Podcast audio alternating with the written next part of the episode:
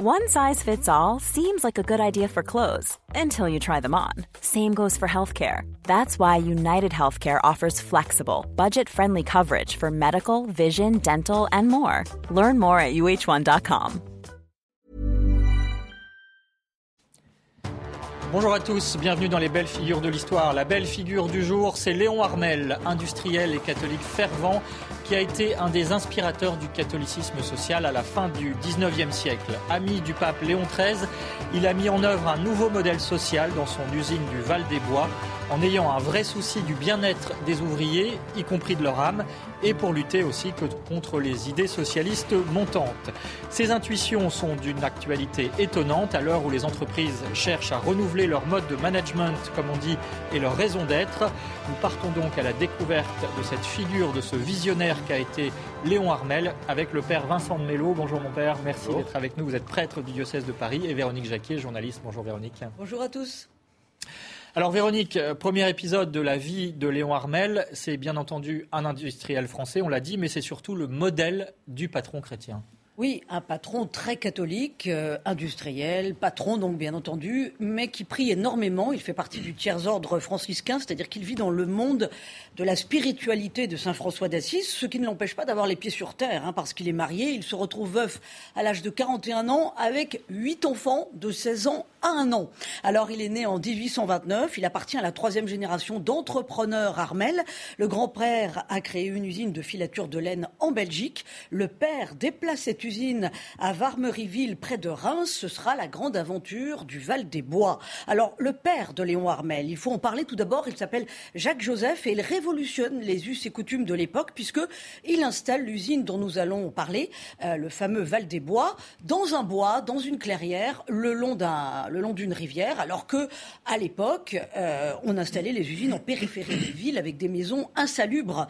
Et à côté de cette usine, euh, le père de Léon Armel va créer déjà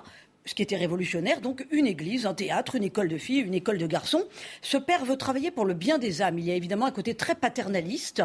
Alors qu'est-ce qu'il fait? Il lance des œuvres sociales, la création d'une caisse d'épargne pour que l'ouvrier apprenne à gérer son budget en 1840, euh, une caisse de prêt sans intérêt en 1842, une société de secours mutuel, ancêtre de nos mutuelles actuelles bien entendu. Et à 25 ans, en 1853, Léon Armel lui succède parce que le papa a des problèmes de santé et lui va dépasser le côté paternaliste parce qu'il va associer l'ouvrier à la réussite de l'entreprise. Comment fait-il justement très concrètement Alors il dit faire, faire le bien plutôt que faire le bien. Ça veut dire donner la possibilité euh, à l'ouvrier de s'épanouir en prenant des responsabilités, c'est-à-dire qu'il leur confie la gestion de l'usine. C'est un petit peu la, les prémices de la création des comités d'entreprise. Il y a un réel dialogue entre le patron et les ouvriers. Léon Armel d'ailleurs était appelé le bon père. Son état d'esprit était celui d'être un associé, pas un maître. Et puis il veut que les ouvriers aient un salaire digne qu'ils fassent vivre leur famille. Donc il crée le sursalaire, c'est-à-dire l'ancêtre des allocations familiales, et ce en 1891. Et puis il supprime le travail de nuit parce qu'il dit évidemment qu'il faut que l'ouvrier soit en capacité d'avoir une vie, euh, ce qu'on appellerait aujourd'hui euh, normale. Et puis on recevait la paye chaque, chaque semaine le jeudi et non le samedi comme partout ailleurs. Pourquoi? Parce qu'il ne fallait pas que les hommes dépensent cet argent en se précipitant, pourquoi pas, dans certaines brasseries ou bistrots euh, pour, pour boire, puisque à l'époque le fléau c'était l'alcoolisme et qu'en moyenne le Français buvait, tenez-vous bien, 4 litres de vin par jour. Alors, Père de Mélo, pour Léon Armel, le rôle social du patron catholique, c'est vraiment de mettre fin à la misère ouvrière, mais au sens noble du terme. On prend soin de son âme. On prend soin de son âme, on prend soin de son corps, on prend soin de ses relations, de son instruction, on prend soin de sa famille. Euh, il développe aussi un logement social euh, et euh, il a le souci qu'il n'y ait pas de promiscuité dans ces logements que même les maisons soient un petit peu espacées pour qu'il n'y ait pas de problème de voisinage, que chacun ait un jardin.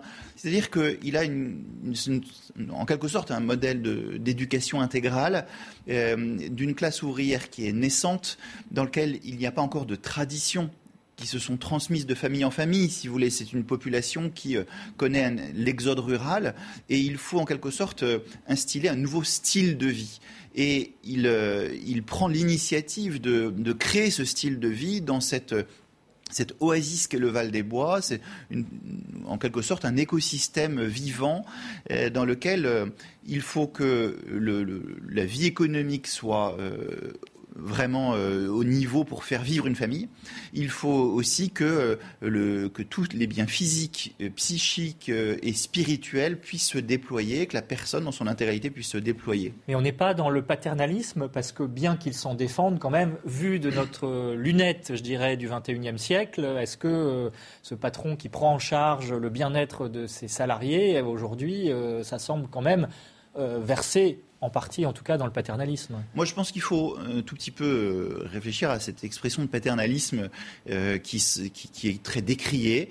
Euh, qu'est-ce qu'on préfère? On préfère Charlie Chaplin sur ses chaînes de montage où l'homme devient un rouage de l'industrie, ou on préfère Léon Armel, en quelque sorte, qui prend soin de ses ouvriers? Il faut quand même dire ce que l'on préfère. On conteste beaucoup une société ultralibérale qui réduit l'humain à néant.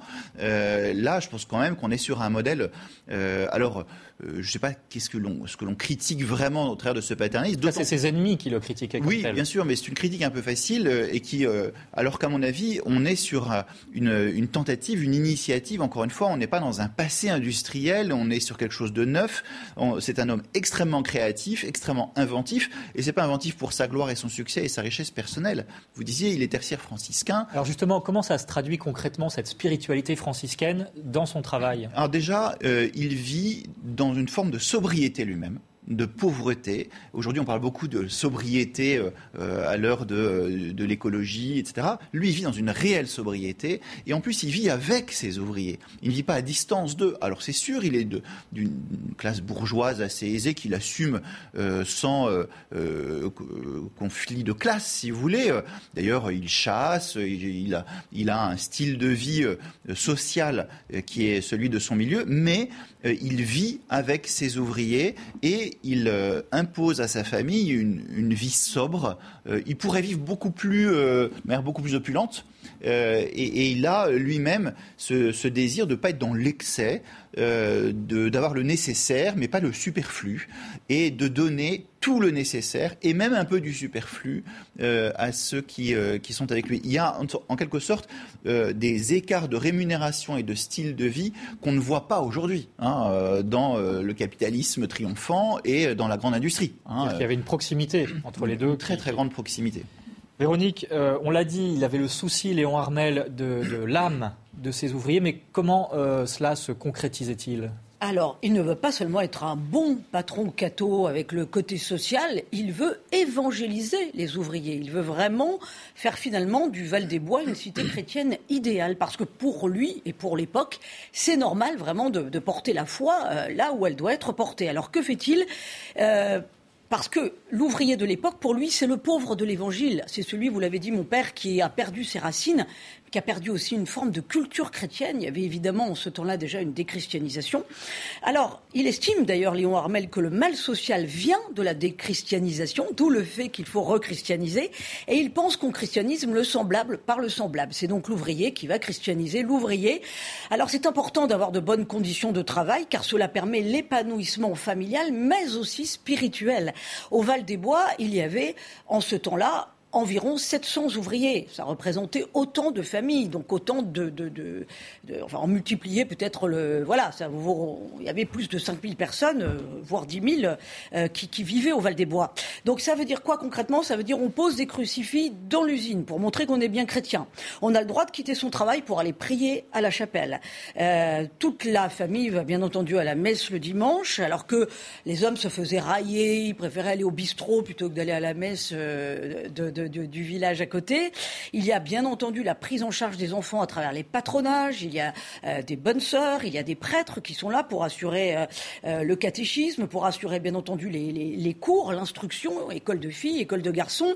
Et puis il y a une vie sociale qui est intense. Hein. L'ouvrier est quand même vraiment chouchouté. Il a une bibliothèque, il a du théâtre, il a des cours de gymnastique. et puis il y a même une salle de billard au premier étage de la maison syndicale. Cela dit, parce qu'à l'époque, le Val-des-Bois a été critiqué, il n'y avait officiellement aucune obligation pour les ouvriers d'aller à la messe. Même obligation, aucune obligation d'ailleurs de, montrer une quelconque foi. Hein.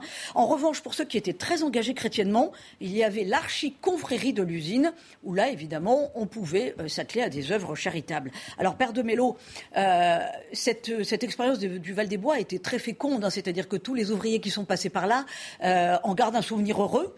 ça a été une expérience humaine heureuse, et pour autant, dans les années 50, ça a commencé à péricliter. On a mis la clé sous la porte euh, dans les années 80.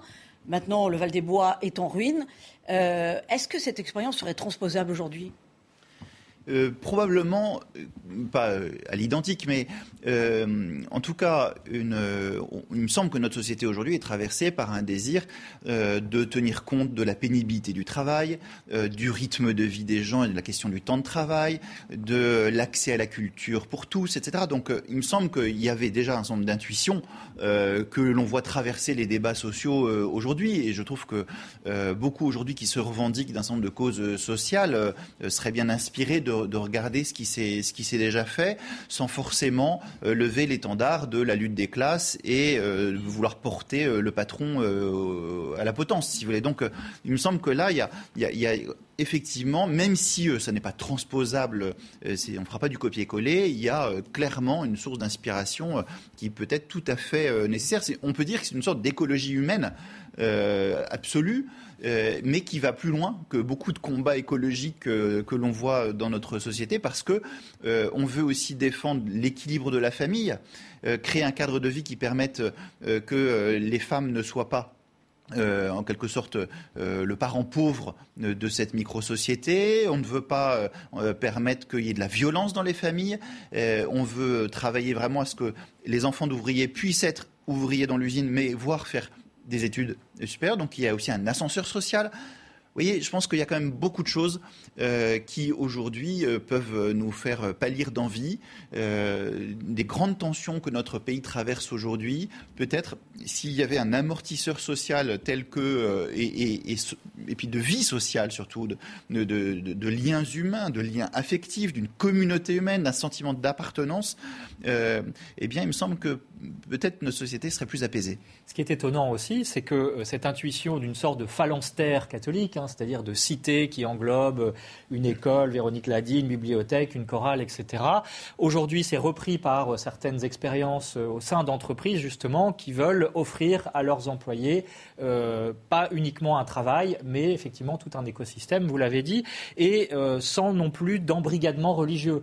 Donc finalement, cette intuition-là, on la retrouve aujourd'hui où, après euh, un siècle d'industrialisation à outrance, etc., on s'achemine vers d'autres, les entreprises en tout cas réfléchissent à d'autres types de modèles. Oui, moi j'ai beaucoup à l'esprit un nombre d'éco-hameaux euh, où il y a euh, des, des, gens qui sont à la fois des artisans, des agriculteurs, des, des industriels qui se mettent ensemble, qui, qui, retissent des liens en quelque sorte sans compter sur l'État-providence, mais en comptant sur leurs inspirations leurs intuitions avec une immense créativité. Et notamment la foi catholique pour ce qui concernait Et beaucoup de euh, catholiques aujourd'hui, on voit cette euh, capacité euh, inventive d'inventer un nouveau modèle, y, compris dans une forme de sobriété qui, qui, de fait, est un, est un besoin urgent.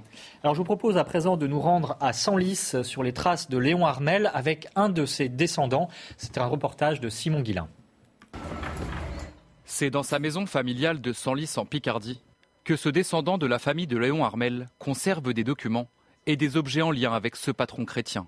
Depuis l'université, Emeric Secours Armel est passionné par son histoire. Ces documents étaient dans une, euh, au fond d'une bibliothèque chez mes grands-parents. Et ils étaient là depuis en fait la fin de la Première Guerre mondiale. Parmi toutes ces archives, de nombreuses lettres signées, des médailles et quelques-uns de ses ouvrages.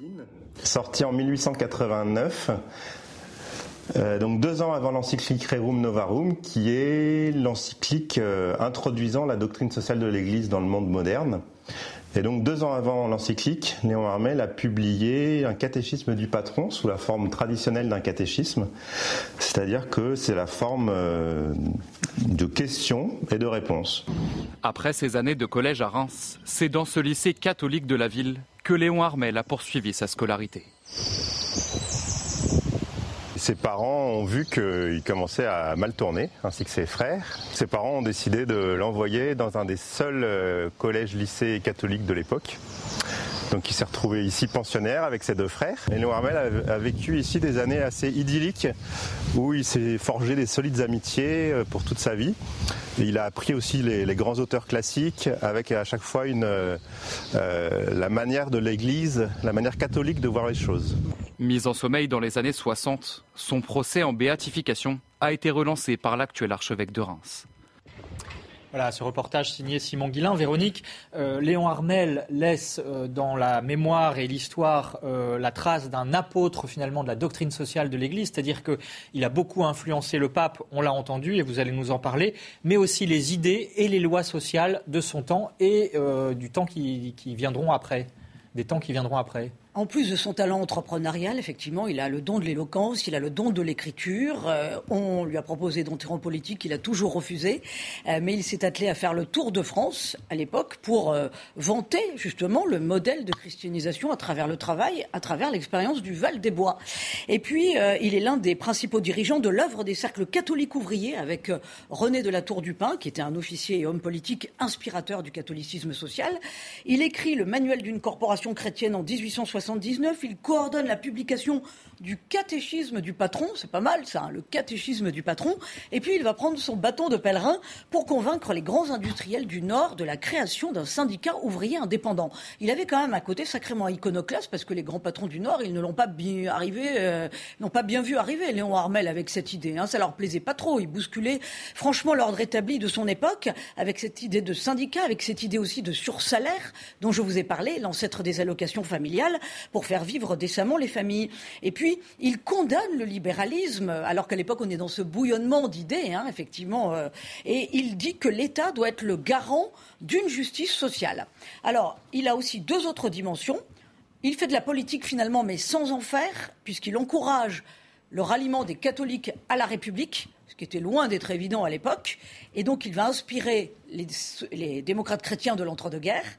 Et puis, cette dimension purement chrétienne, parce qu'il pense que l'Église doit vraiment s'immiscer dans les questions sociales et dans la condition ouvrière de l'époque. Alors que fait-il? Déjà au Val des Bois, il fait venir des séminaristes des prêtres, bien entendu, mais aussi des séminaristes pour leur dire l'évangile, c'est là. Les pauvres, ce sont les ouvriers. Il faut que vous soyez au fait de connaître cette dimension sociale pour les évangéliser, sinon vous passez à côté de tout le peuple, finalement, chrétien. Et puis, il, il euh, organise des, des pèlerinages d'ouvriers à Rome. Euh, au Vatican. Ça aura un grand succès. Le pape Léon XIII va y être sensible. D'ailleurs, euh, Léon Armel était ami avec le pape Léon XIII. Et dans le sillage de ces, de ces euh, pèlerinages ouvriers, le pape Léon XIII écrira son encyclique de 1891 qui s'appelle Rerum Novarum, qui pose les bases de la doctrine sociale de l'Église. Et il dira d'ailleurs que cette encyclique est la récompense pour les pèlerinages ouvriers de Léon Armel. Donc là encore, on voit quand même une sacrée fécondité, c'est-à-dire que Léon Armel a quand même œuvré au niveau même de l'Église et du pape euh, Père de Mello. Alors, il meurt en 1915 à l'âge de 86 ans à Nice, mais il continue d'inspirer les consciences. Ce qui est intéressant, c'est que, vous savez, aujourd'hui on parle d'État stratège. Euh, il me semble que chez Léon Armel, il y a quelque chose un peu de, de l'Église stratège. Euh, c'est-à-dire que cette capacité à voir loin et à se dire qu'il euh, y avait un nouveau problème social et économique qui était extrêmement prégnant. Euh, dans des querelles politiques qui étaient extrêmement virulentes dans lesquelles il ne veut pas rentrer. Mais sa stratégie à lui, c'est de dire il faut que nous investissions euh, sur le long terme euh, pour construire des générations d'ouvriers. et donc, je trouve que cette idée de petit catéchisme du patronat, c'est un peu le contrepoint du petit catéchisme révolutionnaire. C'est vraiment l'idée qu'il y a un, enjeu, un véritable terrain euh, missionnaire considérable et aussi du coup de transformation sociale euh, qu'il faut investir. Et là-dessus, euh, je trouve qu'il peut être une source d'inspiration très féconde pas seulement pour la société, mais aussi pour l'Église dans la manière de se situer à l'intérieur de la société. Et, pour autant, sur le plan, je dirais, politique ou social, il était sur une ligne de crête, puisque d'un côté, Véronique nous l'a dit, il rejette le libéralisme, mais il rejette aussi le socialisme, montant à l'époque en disant, je le cite, un nouvel islam fanatique sans Allah et sans providence. Pour ce qui concerne le libéralisme, il parle d'industrialisme sans religion et sans foi qui a produit le paupérisme. Il y a autre chose. Enfin, il y a ce libéralisme qui... le nini. oui, mais plus, qui va plus loin que ça. Il y a à la fois le refus d'un libéralisme, d'un capitalisme euh, qui est très souvent porté par un courant euh, maçonnique anticlérical aussi. Ça va très souvent ensemble. Euh, il y a la montée du socialisme et il y a aussi une frange catholique non négligeable qui voudrait que la Révolution française n'était qu'une parenthèse et qui voudrait reprendre la vie exactement comme avant, comme si c'était possible. Et qui, du coup, euh, s'est euh, embourbé dans l'idée qu'il fallait euh, une restauration monarchique et que le salut viendrait par la politique. Et lui, clairement, ne veut pas se situer là-dedans et dit voilà l'état de la société, voilà les évolutions profonde euh, que notre pays a connue. Et donc, il faut l'évangéliser tel qu'il est, sans euh, nostalgie d'un monde d'avant et sans vouloir reprendre et reproduire un monde d'avant à l'identique. Alors je vous propose à présent d'écouter le, témoignage d'un ancien ouvrier de l'usine Armel qui est retourné sur les lieux en 2009. Il s'appelle Marc Langlois. Écoutez. Oui, il y a des, des milliers de personnes qui ont foulé cette allée-là pendant plus d'un siècle pour aller travailler. À la place des Parpins, il y avait une grande baie vitrée. Le grand patron était là, il avait donc l'œil euh, sur les arrivées et les sorties. Et on rentrait par une petite porte, on descendait trois marches. Alors la porte existe toujours. Elle donnait accès dans un couloir qui cernait l'usine sur trois faces. J'ai un petit peu l'impression, quand on, se promène dans un tel lieu, de se promener dans un cimetière. Et quand vous étiez employé, vous pensiez jamais qu'un jour ce serait dans cet état-là ah ben, Personne, personne. La maison Armel, la, la dynastie Armel était trop puissante, trop. C'était pas possible. Voilà, Véronique, euh, quelques pistes pour approfondir cette euh, vie de Léon Armel. Oui, alors notons que la fécondité de Léon Armel, ce n'est pas euh, ces champs de ruines que nous avons vus à l'écran, c'est par exemple la, CFTT, la CFTC, pardon, hein, le, la Conférence française des travailleurs chrétiens, bien entendu. Et puis Léon Armel a aussi inspiré les Semaines sociales de France et les entrepreneurs et dirigeants chrétiens. Belle, belle fécondité. Alors la fécondité littéraire, eh bien, je vous recommande une bande dessinée, celle de Dominique Barr et Guy Le Hideux, Léon Armel, apôtre de la doctrine sociale. C'est aux éditions du Triomphe. Il y a le catholicisme social en France par Aimé Richard, ça c'est aux éditions Artege. Et puis un livre qui est difficile à trouver, mais c'est celui de Pierre Trimouille, Léon Armel et l'usine chrétienne du Val-des-Bois, 1840-1914, fécondité d'une expérience sociale. Et ça c'est édité par le Centre d'histoire du catholicisme de Lyon. Merci Véronique, merci Père de Mello. À signaler pour terminer euh, également l'Institut politique Léon Armel, l'IPLH, qui s'inspire de la pensée et de l'action de cet industriel sur le plan politique et social. Voilà, c'est une expérience intéressante. Et puis le dicton de la fin, pour terminer, c'est une citation de Léon Armel. La passion de notre vie a été le salut des ouvriers au milieu desquels nous avons toujours vécu. Voilà, ça résume bien quelle a été la vie de cet homme étonnant qu'a été, Léon Armel. Merci d'avoir suivi cette émission. À bientôt pour une autre belle figure. Retrouvez ce programme dès maintenant sur cnews.fr.